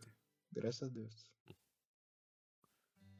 Mais, que mais, que mais? Acho que é isso mesmo. Assim. Aí, pra terminar essa parte aqui, vou fazer umas alusões um pouco mais modernas. É, por exemplo, a, a Rússia. Não, não vou começar com a Rússia. A República conseguiu segurar o ataque da Legion em partes porque tava tendo ataque generalizado, então acho que eles não podiam concentrar muita força na República. Con- os contra-ataques generalizados dos três países. Você soma isso a combate urbano, como a Rússia e a Ucrânia também, por bem ou por mal, estão descobrindo hoje em dia. Combate urbano é uma merda. Como assim? Porque cada prédio, dependendo de como você fortificar, vira uma fortalezinha. Hum. soma isso com, uma, com oficiais mais ou menos competentes, como Lena, dá pra se atrasar uma força inimiga muito tempo. Caralho. Combate urbano é uma bosta. Tipo, é difícil o combate urbano. Então os caras não atacam a cidade não é porque eles não são bons e não querem matar civil, é porque é uma merda. Entre muitas partes, sim. Entendi, entendi. Tipo, Stalin... a batalha de Stalingrado, pela cidade de Stalingrado, acho que, contando civis e militares, matou um, um milhão e tal lá de pessoas. Porra, Não mais. caralho. Depois resultou também na destruição do sexto exército alemão, mas não veio ao caso. Ah, acontece. Mas é, é... Também outra coisa que a Rússia está percebendo é que é, oficiais têm que assumir mais papéis do que eles deviam, tipo a Lena. Uhum. Quando tem muita baixa de oficial de alta patente, os oficiais que sobrou têm que assumir responsabilidades. Por exemplo, tem relatos de que um tenente acho que estava comandando uma companhia, que não era para ele estar fazendo isso. Mas é o que tem. É, e é isso. Acho que dessa parte foi isso. Agora eu vou falar um pouquinho mais do. Vamos falar mais do final. Aham. Cara, é que eu não sei exatamente o que esperar, porque você já, já sabe por causa da novel. Eu, surpreendentemente, não vou ler a novel de 86 pra saber. Mas eu tô curioso pra saber o que vai acontecer agora que eles vão lutar juntinhos. Eles vão estar na mesma unidade que a Lena? Na próxima temporada, supostamente? Sim, a- final é falando, ah, vamos introduzir vocês pra nova comandante de vocês. Ah tá, tava. Aí eles olham e falam, ah, acho que ela vai ser boa. Acho que ela vai ser Todo boa. Com aquela cara de... É, Não, eles olham e falam, a gente aprova, acho que tá bom. Cara, a. A única preocupação é que, tipo. Na primeira temporada eles estavam completamente fodidos, assim. Eles sabiam que eles iam morrer a qualquer momento. E eles estavam, tipo, dando a vida, assim. Na segunda temporada eles já estão com conforto, eles podem viver em sociedade, mas eles ainda têm umas coisinhas. E aí eles lutavam mais ou menos, assim, com a leve depressão. Agora eles estão de boa, a Lena tá lá, tá ligado? A, a Legion não tá mais tão forte por enquanto. Será que o Shin vai querer se matar mais? Não, pelo que eu vi, tanto a Lena quanto o Shin eles têm mais desenvolvimento de personagem, só que é um desenvolvimento de personagem muito atrelado um ao outro. Entendi. Eles crescem como pessoas, mas tipo. Sabe? É tipo. Se ajudando. Se ajudando, um vê meio que motivo no outro. Eu não sei, eu não li tanto assim a Light Novel. E spoilerzinho por causa da Light Novel, a gente sabe que a Lena sobrevive muito. Porque o prefácio Ah. da, da Light Novel é como se, é meio que um memórias da Lena. Tipo, memoir. Ah, Lena tá. escrevendo sobre memórias dela sobre a guerra. Então a gente sabe que ela sobrevive. Morrer ela não vai. A Frederica também. Frederica também, tá. Em- O resto, ninguém A sabe. gente tem A gente alguma. sabe- acho Tem alguma noção de tipo quanto tempo depois esse, essas memórias dela?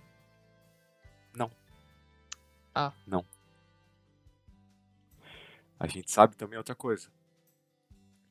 Ah. Acho que a- o 11 volume ou o 12 volume da Light Novel começa com um prefácio. É dedicado à memória do, do capitão Shin Nozen. Ah, E eh, talvez outra coisa. Aí surge a dúvida. Ele morreu? Ou ele só tá, tipo, literalmente dedicando a eles? Como autor de livro muitas vezes dedica, sei lá, à família. Uhum. Cara, eu, pura, sem spoiler aqui, porque não tenho a menor ideia, eu acho que morre. Eu acho que, tipo, ele vai se realizar, assim, ser uma pessoa feliz, mas acho que ele vai morrer como forma de, tipo, terminar tudo que ele começou e o propósito de um ceifador e pipipipopopó. Acho que morre. O problema que tem é justamente o que eu falei, né? O desenvolvimento de personagem dele tá muito atrelado à Lena. Uhum. E vice-versa. Se isso acontecer, a gente provavelmente vai ver uma Lena coringar. Acho que sim. Nem que seja temporariamente, mas ela coringa. Cara, já que eu acho que ela coringa temporariamente, mas não vai acontecer. Mas se acontecesse da Lena morrer e ele não, ele ia Meu amigo, eu acho que eles terminavam a Legion inteira. E a Federação também. Acho que o homem ia, ia ser o Coronga, não tem jeito. Não, porque com aquele breve contato, com aquele breve web namoro deles lá, ele, Aham. ele já meio. Ele morreu por dentro um pouquinho quando viu que a Lena podia ter morrido. É, então. Virou um pouco o estado de saúde mental do Shin. Mas é isso, né? Que dó da Kurena. Que dó, tá? Ele só sofre. Tá lá pra sofrer. Acho que nem a Andy sofre tanto. Não, a gente sofre mais. É que a Anjo, pelo menos, sabia que ele gostava dela. Pelo menos ela tá em Putz. paz com isso. A Kurena sabe que ele não gosta dela. Não daquele jeito, pelo Não menos. né? daquele jeito. Não do jeito que importa. É, infelizmente. A pobre da Eu Kurena. simpatizo com ela. Eita. Tadinha, tadinha. Somos todos Kurena. Mas é. Aí. Ah, vamos falar do final, né? A gente desviou um pouquinho. Cara, o que você achou? Cara, eu gostei, acho que foi o melhor final possível, assim. É, gosto que a Six no geral tem uma pegada meio tipo, vamos matar gente, mas ainda tem um raio de esperança. Por mais que algumas sociedades colapsem no meio do caminho. É, gostei, gostei. No, no final, acho que foi uma temporada mais. Como que eu posso dizer? não sinto que foi um- uma temporada tão emocionante quanto a primeira, porque eu acho que. É assim, eu vou ser bem honesto. Pelo que me falaram, pelo que eu vi, Ah, parece que o pessoal acha os volumes 2 e 3 do mangá, do, da Light Novel, são volumes mais fracos. São justamente esses que a gente viu agora. cara, é que a sensação que eu tive na segunda temporada é como se eles. Pelo menos antes do último episódio, como se eles não tivessem nada a perder, sabe? Tipo, como se eles já tivessem dado tudo que eles tinham. E agora, se eles morressem, tipo, ah, a gente já sabia que ia morrer de todo jeito, então meio foda-se. Acho que faltou um pouco É de que eu acho que motivação. a ideia que eles tinham também, né? Não, tipo, acho válido. Mas achei menos emocionante que a primeira. Ainda, Não, tipo, uma temporada ótima, maravilhosa, incrível, perfeita. Mas gosto mais da primeira. Ah, também prefiro mais a primeira. Eu só queria falar mais da cena final. Ah. Eu acho bem legal a construção, Diga, de- diga. porque tipo, a Lena não reconheceu o Shin naquele campo de batalha, mas o Shin reconheceu a Lena. Só que o Shin bundão falou, deixa eu ficar quieto. Falar, ela lutou tanto pra gente, tanto pra alcançar a gente, ela vai me ver todo fudido em outro campo de batalha? Não. O Shin sendo trouxa de novo, né? Ah, o. O Shi vai ser trouxa sempre. E eu não ouvi metade do que você falou porque minha net deu uma caída enquanto você falava. Você ouviu até onde? Ah, Tá, eu merda. voltei. Você ia começar a falar, caiu. Aí voltou no Shin é trouxa. Cara, deixa eu tentar relembrar o que eu acabei de falar. Puta merda. Resumo da ópera. É, Shin reencontra a Lena. Só que ele dá uma de trouxão e fala, não, não vou deixar ela me ver do jeito que eu tô, porque lutou tanto pra encontrar a gente, ela não vai me ver em outro campo de batalha tudo fudido. né? Tô meio mal agora, família. Tomar um banho, pelo menos. Dá pra ser melhor que isso. Aí depois ele se... Todo mundo sabendo, ah, a Lena vai ser o novo comandante dele. Só que, tipo, geral, geral da, da federação não sabe quem que é a Lena. Fala, você tem certeza que você quer mandar uma álbum Uhum. que era oficial da República comandar De, ele? tipo, 18 anos.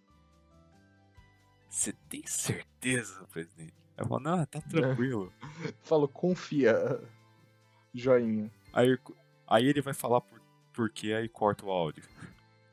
Mano, é um grande confia na Lena.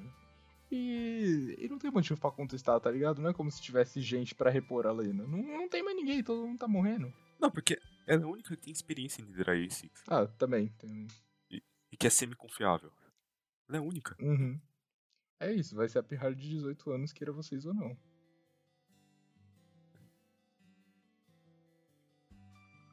E os próprios 86 autorizaram. Aham. Mais que autorizaram, né?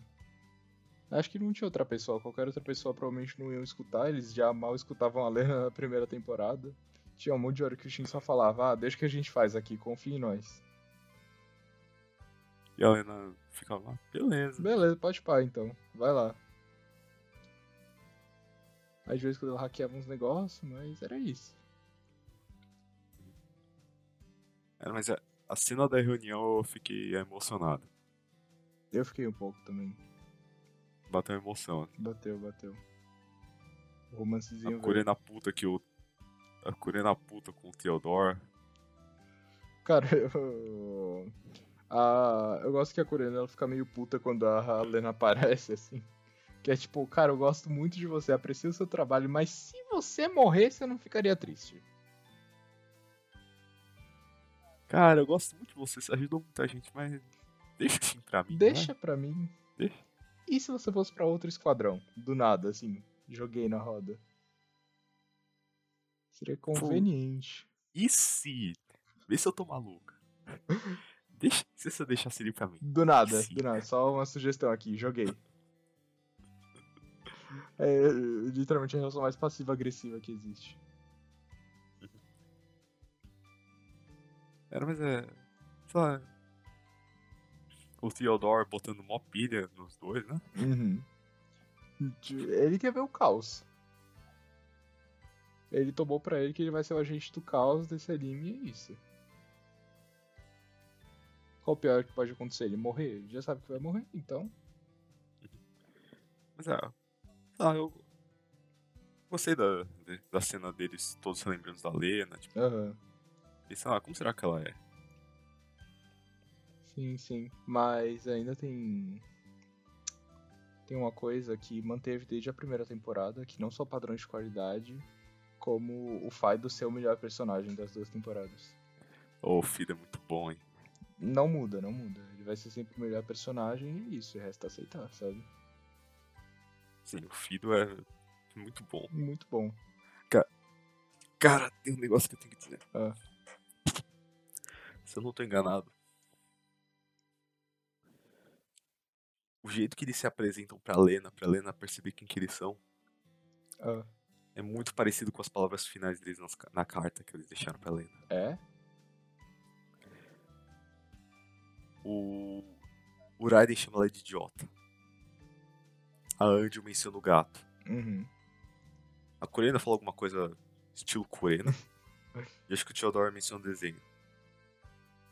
Ah, é. Caralho. E a Anjo, eu já. não sei se falei no programa passado.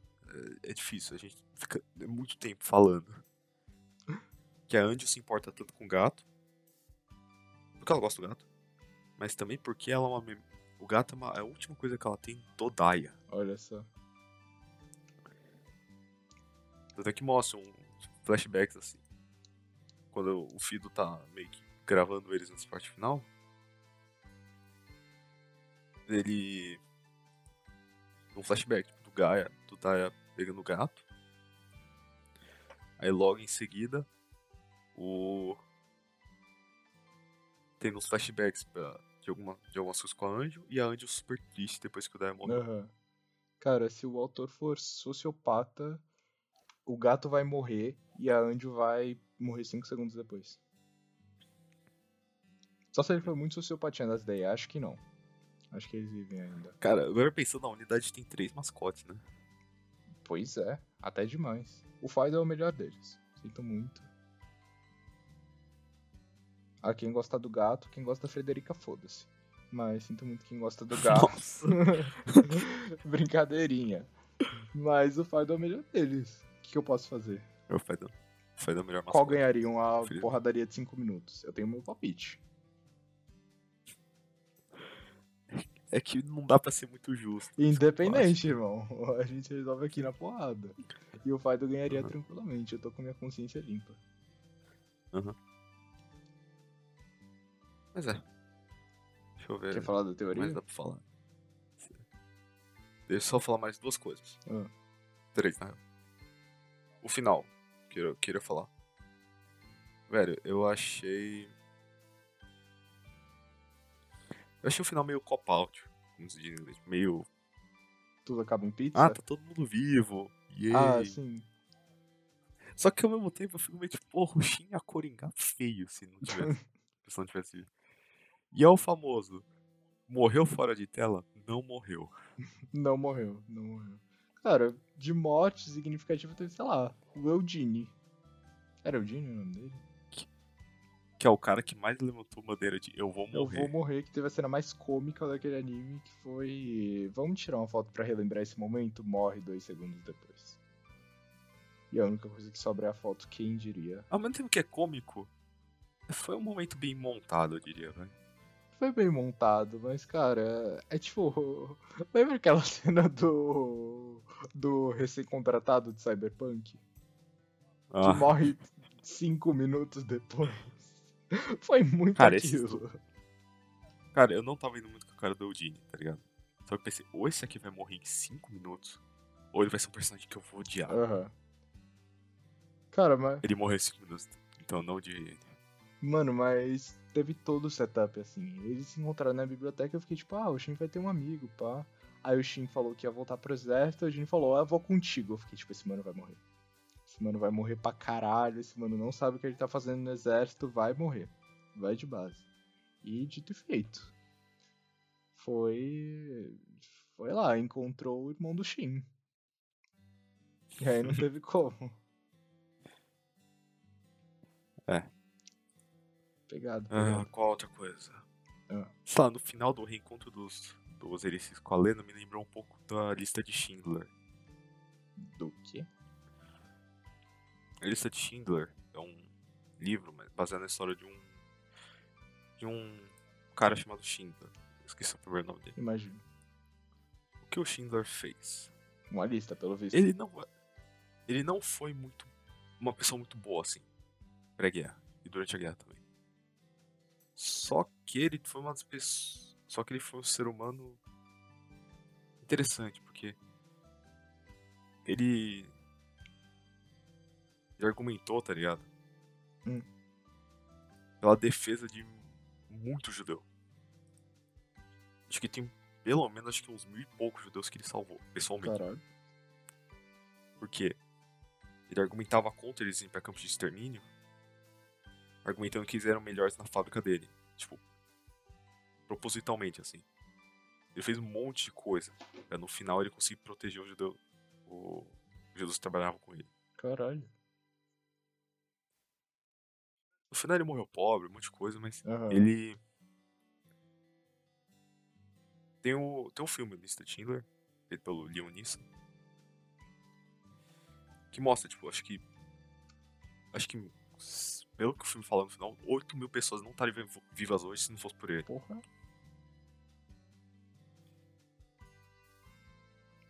Sei lá, isso me lembrou um pouquinho da Lena, no Uhum. reencontro com eles. Será que ela morre Tipo, pobre? o Schindler, no final da vida dele, ele. ele é que ele teve um monte de dinheiro com um monte de coisa. Ele também não era uma pessoa muito boa. Aham. Mas no final da vida dele, tipo, nunca faltou dinheiro pra ele sobreviver, pelo menos. Entendi. Porque o pessoal que ele salvou, tipo, não mandava muito, mas mandava o suficiente pra ele não. pra ele, tipo, viver, tá sim, ligado? sim. Caraca. Não sei, me lembrou, tipo, na mesma proporção, óbvio. Aham. Também, querendo ou não, um é um fato histórico, o outro é um anime, mas. Me lembrou, eu achei que vale a pena mencionar. Aham. Que- Legal, legal. Cara, pior que. Esse Schindler teve que lutar, hein? Eu imagino, Pra fazer cara. algumas coisas. 8 mil pessoas. Não, é que, acho que salvou mil, mas, né? É, sim, As pessoas se reproduzem. quem diria? Caralho. E... A última coisa é só falar sobre no paralelismo, parte, parte simbólica Ah. e sobre ah, uma, um negócio que é irônico.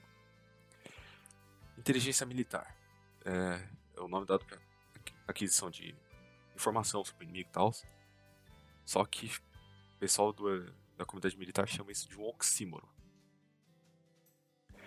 Porque a inteligência militar quase sempre tá errada. Ah, que bom. Eles sempre, quase sempre adquirem informações que não estão certas. Bom saber. Ou eles analisam errado. Que foi muita coisa que aconteceu com os 86 e depois com a República. Tinha muita coisa É. falar. Não, tal coisa, tal coisa, tal coisa. Aí, puta, tava errado. Puta, fake news. Aí, gente, aí morre gente. Aí tem a parte mais simbólica, só pra encerrar, pra eu poder falar da teoria. Que já tá com 1 hora e 40 de. Meu Deus Tá do céu. Assim, tem um paralelismo. Tem um paralelismo. Que se mantém, mas se inverte agora. Que era sempre, tipo, os 86. No ambiente mais marrom. Próprios uniformes dele. Sim, sim. menos. mais pobre, vai, vamos chamar assim. Tem termo melhor, mas vou falar assim. Mais pobre. É... Enquanto que a Lana tá na, nos ambientes mais brancos, mais claros, mais limpos, vai. Não sei o termo. Aí, na segunda temporada inverte, Uhum. especialmente no final. A gente vê a Lena no ambiente mais branco também. Mais, mais frio, destruído. Ela, ela sozinha. Enquanto os Erisics estão no ambiente mais quente, mais, Aham. com cores mais quentes, né? Com mais. Como é que fala? Companhia, tá ligado? Olha, eles têm amigos. Aí tem essa inversão um pouquinho. Que a Lena tá na merda, especialmente Uhum. depois com a invasão da Lydion da República. Sim. Que praticamente caiu. E depois que os 86 não. Que ela não fala mais com os 86, não os originais, pelo menos. E ela tá, tipo, sozinha agora. Perdeu o web namorado. Perdeu o web namorado. Não, não manda mais skin pra ele. Porque a gente brincou, é verdade, né? Ela que, É. ela que manda os negócios pra ele. Sei não, hein? Mas. É, acho isso legal. Uhum. Aí também tem, a, tem, um, tem um negócio que une muito as duas temporadas, são os trilhos. São o quê? Trilhos, Ah, tá. que indicam caminhos, né? Ah, Que os Erisics seguem um caminho, aí depois eles acabam voltando ele. uhum. pra se reencontrar com a que eles deixaram pra trás. Na cena final também tem muito simbolismo de acho que cinco pássaros voando, tipo, voando juntos assim. Sim. Aí vem um pássaro depois se unir com os outros. Olha só. Também tem mais coisa de trilho, mas não Uhum. quero falar mais. E por último, a cena final tem uma sincronia muito boa entre a letra da música e a cena. Tipo, mais ou menos o que tá acontecendo na cena, a música tá descrevendo. Uhum. Mais ou menos. Eu não lembro de cabeça tudo, mas é mais ou menos isso. Que foda, que foda. É. Então, pra encerrar, vou falar da minha teoria que eu vi online. Vamos falar. Todos os personagens acabam enfrentando fantasmas do passado. Uhum. O Shin enfrenta o irmão dele. Os 86, de modo geral, enfrentam os amigos dele. O... A Frederica enfrenta o cavaleiro dela. Tem outros personagens que a gente vai ser apresentado mais pra frente que também enfrentam fantasmas do passado. Todo mundo exceto a Lena. Certo. Qual é o ponto? Tem um inimigo mais pra frente, uma Yá, que tem memórias de quando era vivo. De ele tinha uma esposa e uma filha. E ele era do exército da República. Hum. Olha aí, beleza. Só que a Latinova ficou com uma ênfase nele. Tá bom. E o pai da Lena? Ele morreu naquela casa de helicóptero, né? Uhum. Como tava o estado da cabeça dele? É uma boa pergunta que eu não sei te responder. Você quer me responder? No anime não mostra. No anime não mostra. Putz. Entendeu? Uhum. Esse pack vamos ter mais alguns fantasmas do passado, então. Alguns que a gente nem sabia que existia. É uma teoria, porque não foi confirmado, até onde eu sei. Eu posso estar dando spoiler sem saber. Aham. Olha a alegria. Ah, mas acho provável. Porque falta só a Lena enfrentar os fantasmas do passado dela. E provavelmente é o único fantasma que a gente conhece, né? A não ser que, tipo, sei lá. Pode ser que também coloquem a mãe ou o tio dela como. como futuros. como parte da IA. É que depende de como eles morreram, É, né? então. Eles conseguiram pegar a cabeça depois. Porque eu acho que o Shin não tava É lá pra o- tirar neles. É que sabe que o pai dela era um alvo mais importante. assim. O tio dela também depende do uniforme que ele É, a mãe dela O pai é dela tava. Só por. vai que, né? Mas é, eu só achei interessante essa teoria, não? Ah, vem aí, vem aí, terceira temporada. Mentira, Pô. não sei se vem aí, mas se vier, a gente vai descobrir. Se vier, a gente cobre. Se vier, a gente Se vier, cobre. a gente não cobre. temos escolha. A gente tem. Puta, a gente tem que cobrir a segunda de Spy Family. né? Puta que. Outro dia a gente vê isso. Mas é. Acho que é isso, né? Acho que é isso. Espero que eu tenha. Só se quiser fazer duas horas de episódio. Não, eu tenho mais nada pra falar. Pode pá. Sim, vocês perceberam que eu gostei bastante de Elixir, porque eu tô falando pra caralho nesses últimos dois episódios. Não reparei. Assim, Ah, eu queria só dar as considerações finais aqui. diga, diga. É bom a segunda temporada, eu gostei mais da primeira, que eu sei bem, mas não é ruim. É um bom jeito de. É um ponto que dá pra acabar o anime. Tem um. Tem gan... Mas tem gancho pras próximas temporadas. Definitivamente. Né, Iwan? Né, Iwan Ah, Pictures? seu né? safadinho. Né, Iwan Pictures. Ai, Então, ai. né? Porque a gente, o que a gente cobriu até agora foram os primeiros três volumes da Light Novel, que são considerados o primeiro arco do anime, do mangá, do da Light Novel. E tem quantos? O volume 12 sai agora. O volume 12? 12, cobriu os três primeiros. tá?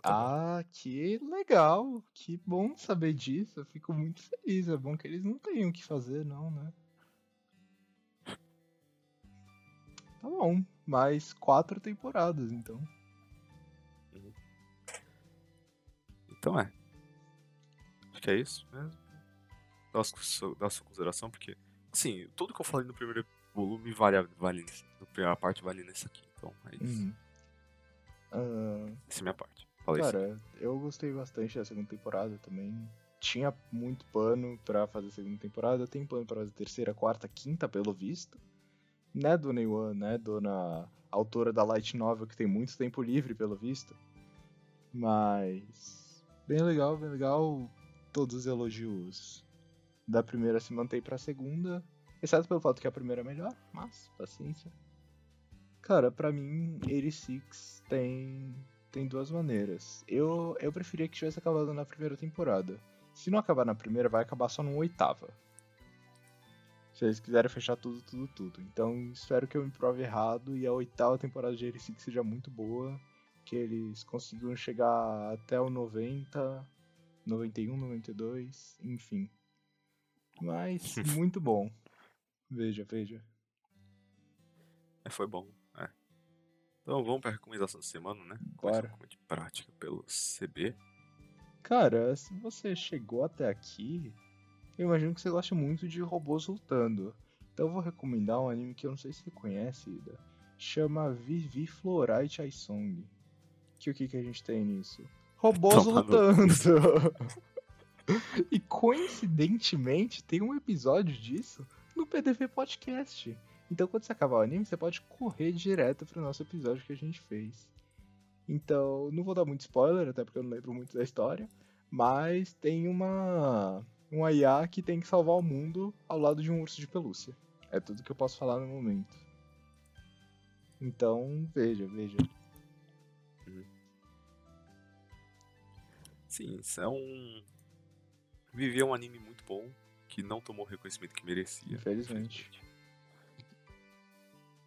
Mas que tem um lugar especial no nosso coração. Pelo menos tem nome. Amém. Mas é. minha recomendação da semana. Vocês me pegaram meio de saia justa, porque eu acabei de recomendar o que eu tinha pra recomendar Recomenda semana show. passada. Ah, tá. Recomenda o filme que você falou? É, a Lista Tinder. Vou recomendar a Lista Tinder, que é um filme Boa. muito bom. E, sei lá. Sai com mais e menos fé na raça humana depois de ver isso. É É tipo Ericix. É, e a VTuber da semana? Eu tava sem ideia, mas eu vou recomendar a Koyori, da in England, é, Japão, sexta geração, se não me engano. Por quê? Porque eu vi um vídeo recentemente dela tiltando muito jogando Elden Ring. Eu vi esse vídeo, olha só, e ela tilta mesmo. hein? Tipo, ela tilta pesado. Não tancou. Tava... Então é isso. Muito obrigado por vir mais episódio de PDV. Não esquece de aí nas redes sociais que são, a gente só tão defuntas. Ah, nossas falecidas redes sociais, Twitter, arroba PDV, PDCST, ou seja, podcasts locais, Instagram, arroba poetas de desenho vietnamita. E no nosso canal do YouTube, que é? Esqueci que esse aí é Pois é. Vitinamita. Siga nos no nosso Spotify, se vocês meu top Farm podcast, que a gente está com exceção do SoundCloud. Não esquece de se inscrever e tocar o sininho para não perder a notificação de quando sai vídeo, que é toda segunda-feira, lá pelo meio-dia. Só hoje que não deu, porque deu problema no envio no YouTube. Desculpa. Ai, ai, esse YouTube. Mas, É. cara, às vezes eu me pego pensando em uma coisa. Tipo, eu sei que os cotas do Poeta Desenho Vietnamita ainda não são 86, mas eu ainda posso maratonar eles? Você pode, você pode e você deve maratonar os cortes do PDV Podcast. Eles saem todas quinta-feira, lá pelas 10 horas da manhã, que é quando eu posto. E sim, já que são cortes, só saem no YouTube. Dá um trabalho pra caralho de editar, então por favor, tome cuidado. Assista, assista. Assista, Pelo amor de pelo Deus. amor de Deus, dá trabalho. E é isso? Acho que é isso. Muito obrigado. Se quiser dar algum feedback, manda e-mail ou comente algum vídeo, que a gente, a gente realmente- gosta de feedback, não é por engajamento, porque nossa escala a gente não, não importa muito. Mas é. Muito obrigado. Não sei porque tá aqui. Valeu, falou. E até a semana que vem. Tchau.